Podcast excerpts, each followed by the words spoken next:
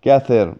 Tras plantear la detección de pródromos muchas veces, los afectados incluso su entorno se preguntan y con, y con razón qué hacer en caso de que aparezcan distintos pródromos o incluso los primeros síntomas de un episodio. La principal norma es la de recurrir a nuestro médico y al reajuste de la medicación siempre que detectemos alguna señal que lo requiera. Como ya hemos dicho, en el TAR el tratamiento farmacológico cambia radicalmente según el estado en el que nos encontramos y en muchas ocasiones la única medida necesaria es cambiar nuestra medicación a, tiempo tras de escribir los pródromos a nuestro psiquiatra. Sin embargo, mi experiencia personal me, me, ha, me ha enseñado que hay muchísimas cosas que, que podemos hacer antes de recurrir a nuestro médico. Medidas compensatorias aplicadas por nosotros mismos que nos ayuden a combatir los pródromos.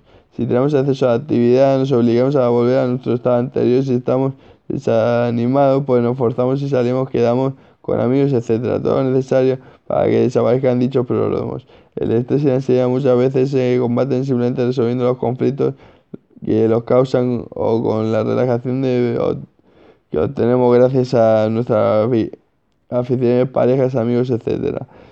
Somos como una balanza que cuando se inclina en un sentido u otro debemos intentar equilibrarla otra vez.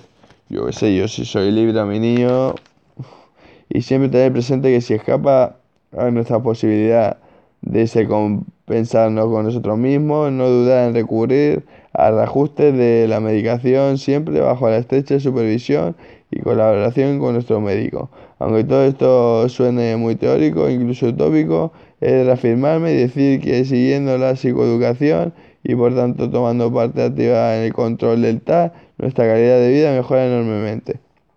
Ahora como broche final, me gustaría brindaros con una pequeña historia un relato de ficción sobre el TAS. Siempre me ha gustado cómo la literatura tiene la fuerte capacidad de transmitirnos ideas, aquellas que siempre bullen en nuestra cabeza cuando leemos la última página de una novela. Humildemente quiero regalaros este relato, espero que lo disfrutéis. Hostia, un relato todo guapo, tío. Un relato todo guapo, tío. Esto, esto no lo voy a leer, esto el que quiera que lo lea, a mí no. Yo, yo no voy a, yo no voy a leer esto. Y el amor bipolar no lo voy a leer, loco. Le voy, a, le voy a dejar este libro a un amigo que tengo que es bipolar y que se lo lleve para su que se lo lea él. Seguro que él, está encantado, estaría, él estaría encantado de leerlo.